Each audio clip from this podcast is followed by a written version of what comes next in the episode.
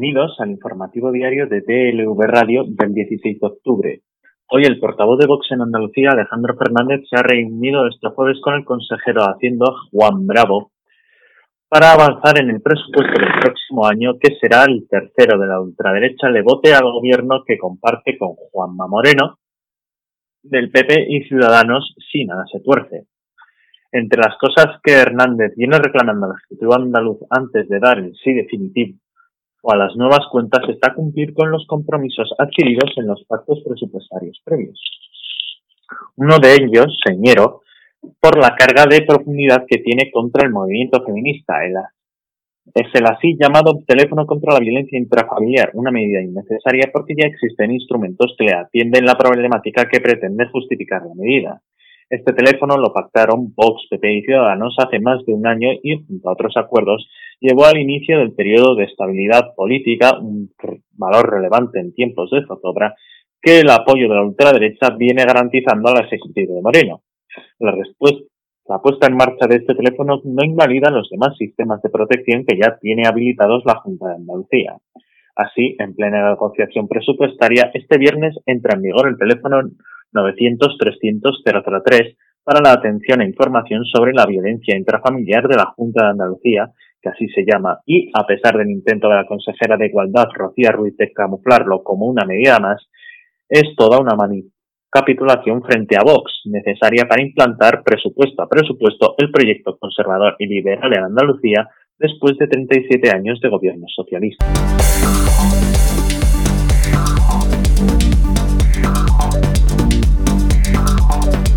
Izquierda Unida marca el rumbo a la subdecimosegunda Asamblea Federal prevista para el 16 de enero de 2021, luciendo el bagaje político que asesora tras sus siglas y con la voluntad de democratizar el espacio que conforma junto a Podemos y las confluencias Unidas Podemos. Su objetivo es dotarlo de mecanismos efectivos de participación democrática, deliberación y toma de decisiones con una idea que pase a funcionar con una coalición con un funcionamiento realmente democrático estas son algunas de las ideas claves de la organización que lidera Alberto Garzón, también ministro de Consumo, que previsiblemente abordará y someterá a votación y enmienda la Comisión Federal de Izquierda Unida a partir de este sábado.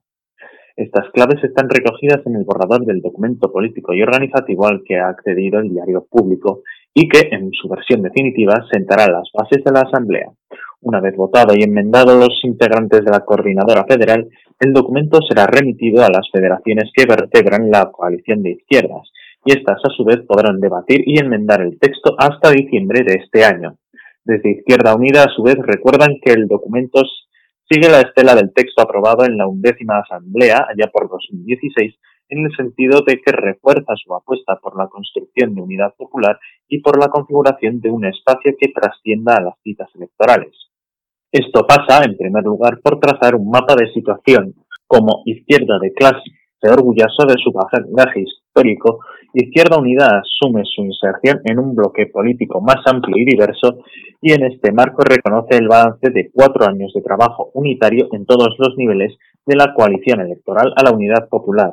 No es, en líneas generales, positivo. De hecho, aunque se haya construido una coalición estable, no se ha asentado una base popular y territorial que sostenga la coalición y que trascienda de las organizaciones políticas que la integran, que cobije a movimientos sociales, a potenciales votantes de otras fuerzas, etc. Es evidente que construir unidad popular es un proceso mucho más profundo que garantizar la estabilidad de Unidas Podemos, pero es obvio que Unidas Podemos es hoy en día la única base sólida que tenemos, apunta el texto. Recuerda también las muchas influencias municipales que en las elecciones de 2015 se hicieron con las alcaldías de importantes municipios hoy por hoy han desaparecido, a pesar de los esfuerzos de Izquierda Unida por consolidar estos espacios e incluso para evitar divisiones, reza este borrador.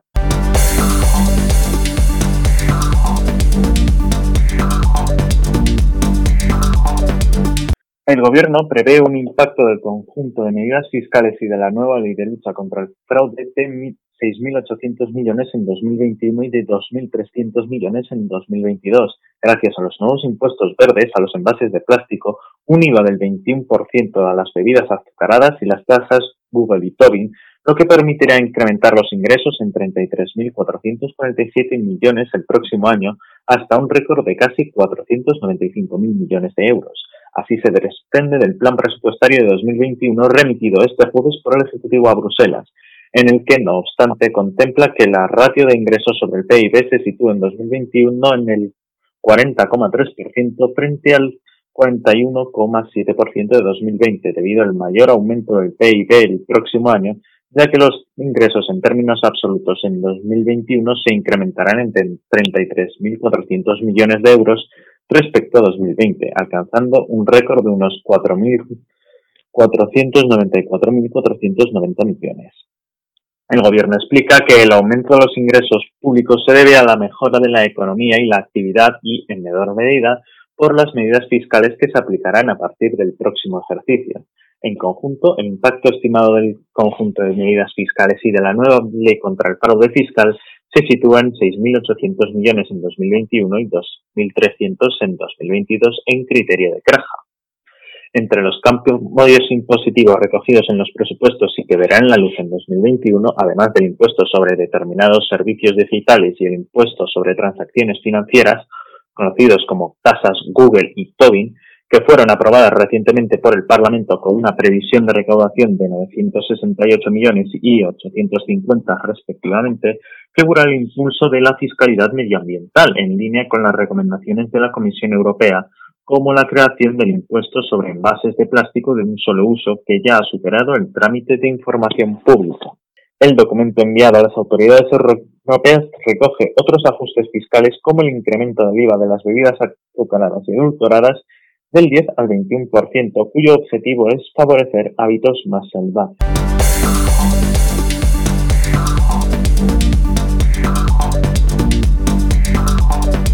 El Tribunal Supremo culminó este miércoles 11 años de investigaciones y procedimientos judiciales sobre el caso Purcell, ratificando la condena al Partido Popular por beneficiarse de la trama corrupta y confirmando la existencia de una caja B que acredita 20 años de financiación irregular de la formación que actualmente preside Pablo Casado. Desde que el 6 de febrero de 2009 el entonces juez de la Audiencia Nacional, Baltasar Garzón, abriera la causa sobre una extensa organización que lograba contratos en administraciones públicas gobernadas por el PP, la formación conservadora ha defendido distintas versiones sobre la trama liderada por Francisco Correa.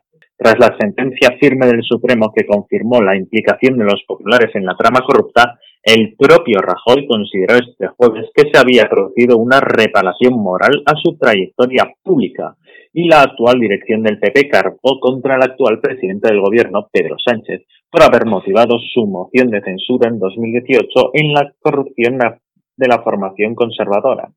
A juicio de Génova 13, es una mentira pese a que, en su resolución, el alto tribunal señala que la Audiencia Nacional en su sentencia hace dos años contó con prueba de cargo válida y suficiente para concluir la existencia de una caja de o contabilidad extracontable del PP. No es la primera vez, desde el mismo momento en que estalló el caso, el PP sostuvo que se trataba de una suerte de conspiración contra el partido orquestada desde el gobierno, entonces en manos del socialista José Luis Rodríguez Zapatero, que después admitió la responsabilidad de algunos dirigentes implicados. Habló de personas concretas, como el ex tesorero Luis Bárcenas, condenado a 29 años de cárcel, a quien inicialmente la dirección del PP mostró su apoyo oficial y oficiosamente, primero pagándole el abogado y manteniendo su despacho con chofer y secretaria, e incluso a través de los famosos SMS que le envió el entonces líder del partido, Mariano Rajoy, con el ya famoso Luis C. Fuerte cuatro días después de aquel 6 de febrero en el que todo comenzó con las primeras actuaciones de Garzón, incluidas las detenciones de los ex dirigentes del PP como Pablo Crespo, Rajoy quiso escenificar una imagen de unidad para intentar desmarcarse de la trama. El 11 de febrero de 2009 compareció ante la prensa tras presidir el comité ejecutivo del PP y lo hizo acompañado por algunos de los pesos pesados del partido. En primera fila le acompañaron la secretaria general María Dolores de Cospedal, Javier Arenas, Ana Mato, una de las condenadas por Gürtel, Soraya Sáenz de Santa, María, Rita Barbera, Ana Pastor, Ana Botella o Cristóbal Montoro. Por detrás, otros dirigentes como Alberto Ruiz Gallardón, Francisco Camps, que tuvo que dimitir por su implicación en la trama, Alfonso Alonso, Federico Trillo o Esperanza Aguirre.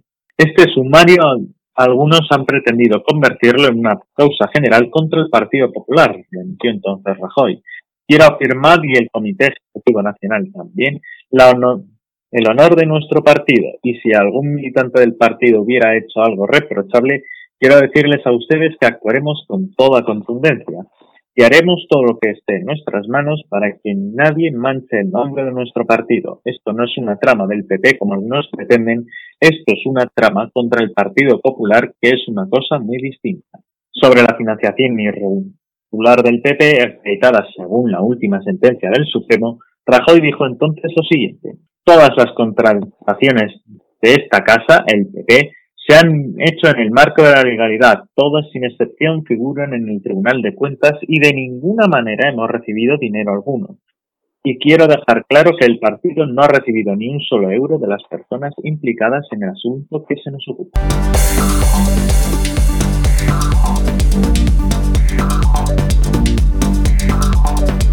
La sentencia del Tribunal Supremo sobre el caso Gürtel ha propinado un duro golpe a la familia del ex tesorero Luis Bárcenas, ya que su mujer, Rosalía Iglesias, tendrá que ingresar en prisión. Su hijo Guillermo, líder de la banda Taburete, ha expresado su tristeza a través de un mensaje en su cuenta de Instagram con una imagen de él de niño junto a su madre. Arrancándome lo que más quiero de mi vida y aún no viendo la luz al final del túnel. Sé que, como siempre he conseguido, sacaré mi armadura especial y resistiré y los míos también. Muchas gracias a todos los, vuestros mensajes de ánimo. La joda seguirá, escrito junto a la imagen. La imagen ha recibido miles de likes en pocas horas, pero Bárcenas ha desactivado la posibilidad de que se hagan comentarios en la publicación. La decisión del Tribunal Supremo de ratificar la sentencia del caso Gürtel que emitió la Audiencia Nacional conlleva el ingreso en prisión de su madre para cumplir la condena que se le ha impuesto de 12 años y 11 meses. Después de analizar el recurso de Iglesias, el Tribunal concluye que hay indicios plurales y acreditados de que conocía la procedencia delictiva del dinero, el incremento del patrimonio de su marido no justificado con sus ingresos ordinarios y destaca la conducta activa de la condenada.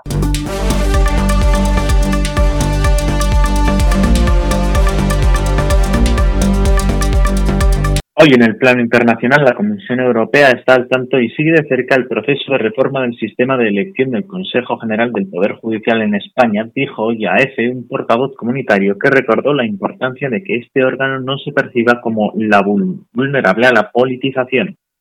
La Comisión está al tanto del anuncio de este proyecto de ley. Estamos siguiendo de cerca los acontecimientos a este respecto, señaló Christian Wigan, el portavoz de la Comisión, en respuesta a una pregunta de EFE sobre la polémica surgida en España sobre esta cuestión.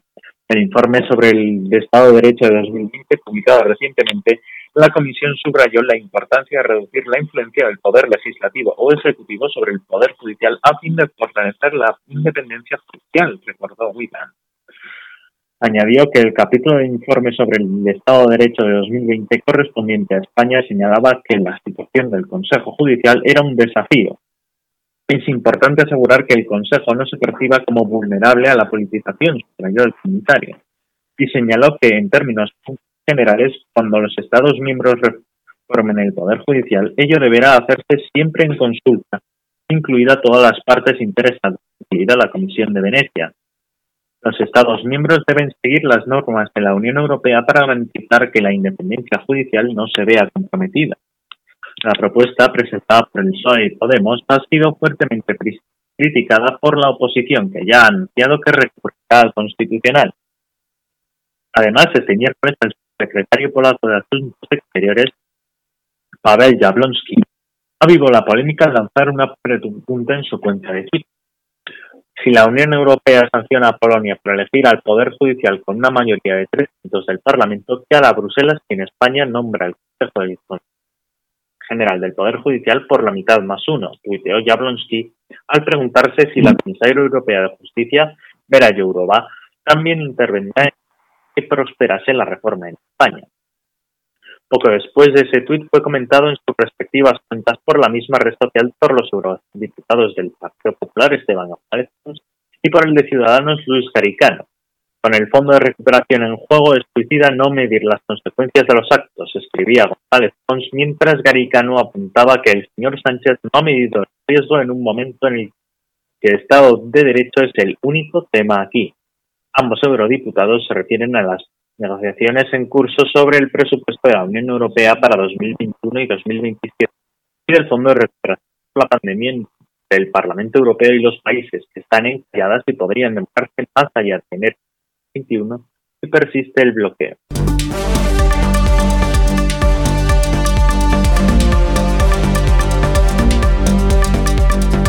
El masivo gasto gubernamental para combatir la pandemia llevará a la deuda pública a un récord de casi el 100% de la producción de la economía mundial este año, pero ese alza podría ser un evento único si el crecimiento rebota en 2021, dijo el Fondo Monetario Internacional este miércoles.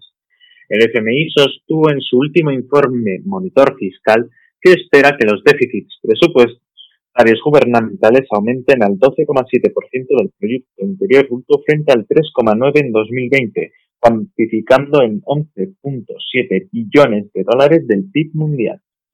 Lo que vemos es un salto único de la deuda en 2020, luego una estabilización después de 2021, incluso una leve tendencia bajista en 2025, dijo el director de Asuntos Fiscales del FMI, Víctor Gaspar, en una entrevista a Reuters. Aunque la deuda pública seguirá elevada en torno al 100% del PIB, la reanudación del crecimiento económico con unas tasas de interés extremadamente bajas ayudará a aliviar los déficits presupuestarios primarios, indicó Gaspar. Un gasto que incrementará como nunca los niveles de déficit y deuda pública en todo el mundo y por lo que el responsable fiscal del FMI propone financiar con impuestos más altos para los más ricos y empresas altamente rentables. Después de situar a España como la economía más castigada este año, el FMI actualiza sus previsiones fiscales en las que apunta que España cerrará 2020 con un déficit público del 14,1% del PIB, tres puntos por encima de lo que prevé el gobierno. Mientras tanto, la deuda pública superará el 123%, mientras que el gobierno la sitúa en el 118%. Este impacto económico de la pandemia ha hecho que el FMI cambie de enfoque y donde hace años priorizaban el saneamiento de las cuentas públicas, ahora piden forzar la recuperación. La prioridad a corto plazo es evitar el levantamiento prematuro del apoyo fiscal. Las medidas deberían persistir al menos durante 2021 para someter la recuperación y limitar las cicatrices a largo plazo, apuntan en su último informe.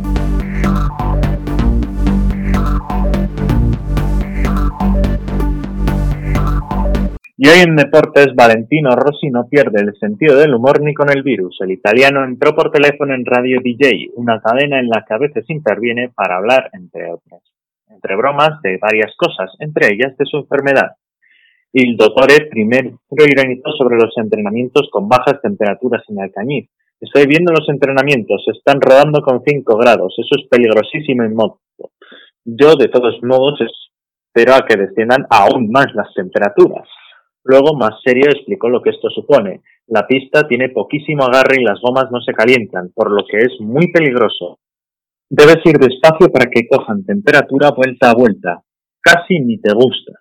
Más tarde, Valentino fue cuestionado por sus tres caídas seguidas en carrera. Fue gráfico al comentar lo que se le pasa por la cabeza tras irse al suelo. Somos equilibristas por las curvas que vienen a derechas y después a izquierdas o al revés, luego te caes, lo normal es que te quedes fuera de carrera con lo que te toca las narices. Luego la diferencia está en si te haces daño o no. Si no te lo haces, te quedas enfadado. Si sí te lo haces, la cosa es más seria, manifestó. Después llegó el turno de hablar de su infección e fue incitado a la broma por los presentadores y entró al juego para destacar que prefiere estar en casa. Tuve suerte. Si debo estar una semana o diez días en Aragón, me tiro por un balcón. Rossi, algo ya más serio, relató sus últimos días. Yo me hice la prueba, la clásica, la de los martes. Estaba bien, tenía luz verde para entrar, pero antes de irme empecé a sentirme mal con los síntomas, dolor de cabeza, de huesos, dolor de espalda, me medí la temperatura y tenía 37,6. Me dijo, esto va a ser. Me fui otra a hacer otra prueba, un test rápido que también dio negativo, pero de todos modos decidí no ir porque estaba mal. Eso fue bueno porque a mediodía me llegó el resultado y era positivo. Lo bueno es que estoy en casa a lo mío. Valentino volvió al tono de broma al valorar que justo ayer también dio positivo la nadadora Federica Pellegrini. Le escribí a Pellegrini, le dije, mira, el virus tiene buen ojo porque somos tú, Cristiano Ronaldo, Ibrahimovic, Por último, el de Yamaha explicó su estado físico. Es como un gripazo, fiebre constante, dolor de cabeza, dolor en los huesos.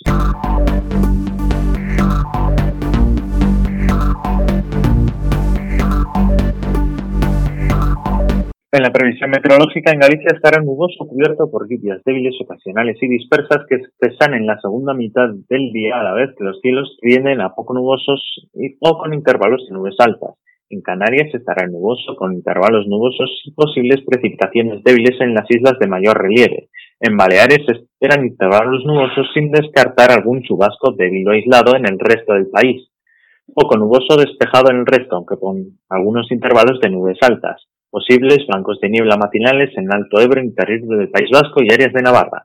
Las temperaturas máximas suben en toda España, salvo en el oeste de Galicia, litoral de Girona y Canarias, donde tienden a bajar. Las mínimas suben en el interior del noroeste peninsular y bajan en el Ebro, los Pirineos y ligeramente en Canarias.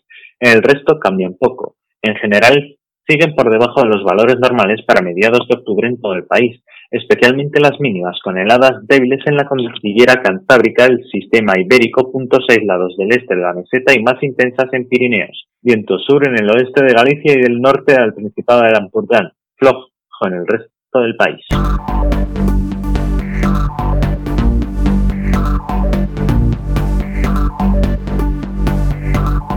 Y para finalizar en cartelera, el estreno más destacado de esta semana es la nueva aventura de Sinchan, Sinchan en Australia tras las Esmeraldas Verdes, en donde la familia Noara toma su primer viaje en el extranjero a la vecina Australia, pero nada más llegar a la isla Hiroshi es secuestrado, ya que es la pieza clave para encontrar un tesoro.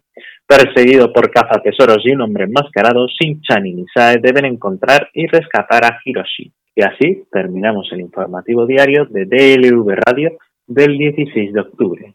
Les esperamos la semana que viene.